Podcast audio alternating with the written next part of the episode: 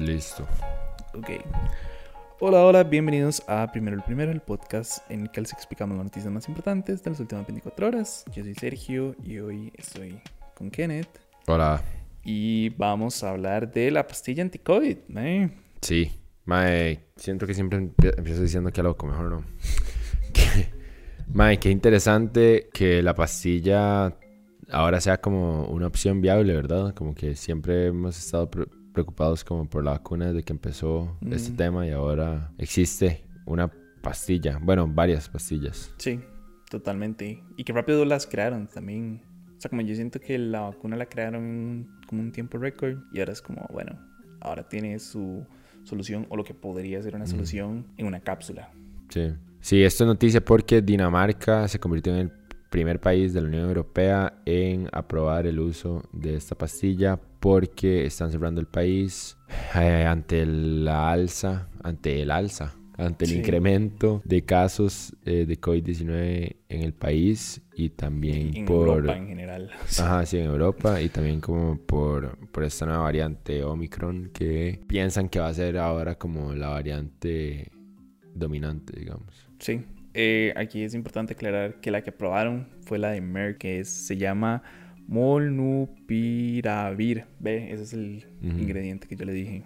Sí. De hecho, ya esta, esta píldora ya había sido aprobada y regulada por, por la Unión Europea para uso como de, de emergencias. Nada más que no se ha aprobado como su comercialización. O bueno, sí, en realidad sí. Yo creo que ya la aprobaron como para, para que se pueda comercializar. Sí, qué loco, ¿verdad? Como ahora tenemos... Sí, qué loco, como que ya haya una, una pastilla. Me imagino que una pastilla debe ser mucho más barata, por razones obvias, que una vacuna. Ajá, yo en algún lado, no me acuerdo dónde, pero me acuerdo que lo hablé con Ale.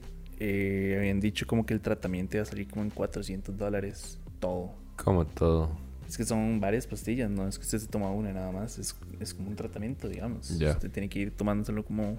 De carísimo, pésimo, Ajá, terrible. exacto.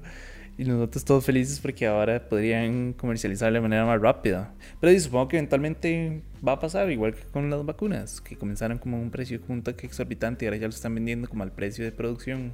Entonces, sí, yo esperaría que eso sea lo mismo. Claro, sí, eso es lo que debería de suceder. Como, que las empiecen a replicar todo el mundo y hacerlas como genéricas y que cada vez haya más acceso. Exacto. Debería ser, debería facilitar muchísimo el acceso, más bien. También. digamos. O sea, el precio no debería ser un obstáculo. En lo más mínimo. Sí. De hecho, deberían de, bueno, no sé cómo se llama eso, creo que es como la patente, una cosa así, como la receta de la vara, Sí. deberían de hacerla pública. Mae, y hablando como de que están cerrando Europa y, y todo esto. Mae, yo ayer estaba viendo como números de vacunación y así. Y mm, el porcentaje de personas vacunadas, digamos, en Israel es como de un 62%. Y en Costa Rica es de un 66%, digamos, de, con, con el esquema completo. Ujú. Mae, y creo que, bueno, se han vacunado a 3.900.000 y resto de personas, casi 4 millones. Nada más me he estado cuestionando si, o sea, cómo nos irá a ir a nosotros, digamos, si se va, será que van a volver a tener que cerrar el país, no sé, a, a mediados del próximo año o al final del primer trimestre del próximo año, no sé, no sé.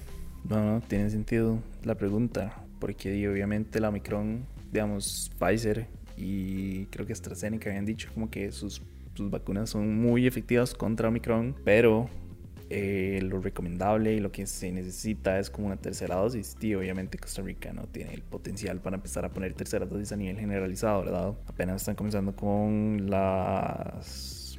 ¿Cómo se llama esto? Como el personal de, de- de primera línea y creo que algunos viejitos. Entonces, di, habría que ver. Primero, creo que es importante como terminar de vacunar a toda la población en general y ya después empezar a pensar como en terceras dosis. De hecho, ayer estaba viendo, estaba viendo Buen Día y estaba entrevistando a, Daniel Salas. Servía, estaba viendo Buen Día. Estaba entrevistando a Daniel Salas y como que una señora, pues no me acuerdo si lo llamó o como que mandó un mensaje súper enojada diciendo que porque ella todavía no tenía acceso a su tercera dosis y le habían puesto la vacuna hace seis meses, no sé qué, y fue como, señora, ¿qué edad tiene usted? 32. Ah, bueno, cálmense entonces. Primero hay que salir de toda esta población de riesgo y ya después comenzamos con usted. Entonces, como, madre, qué loco, como que, que, ya la población se volvió loca también, de nuevo, como, primero era como, ocupo que me pongan mi vacuna la primera. Y es como, madre, relájese, eventualmente la van a llamar, porque la van a llamar. Y todo el mundo fue como, no, ni picha, me voy a ir, a eh, me voy a ir de Costa Rica, voy a ir a vacunarme afuera.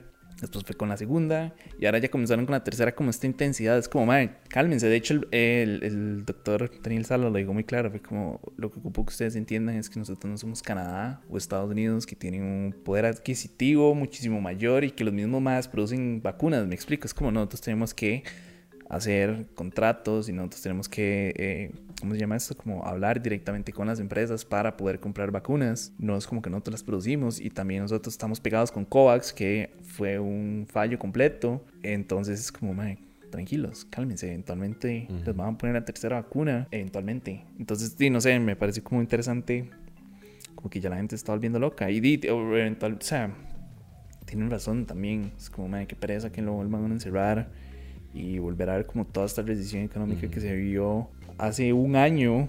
eh, sí, otra vez. Exacto. Y todo por una acaparación de vacunas, porque yo lo he dicho aquí en este podcast y lo voy a seguir defendiendo.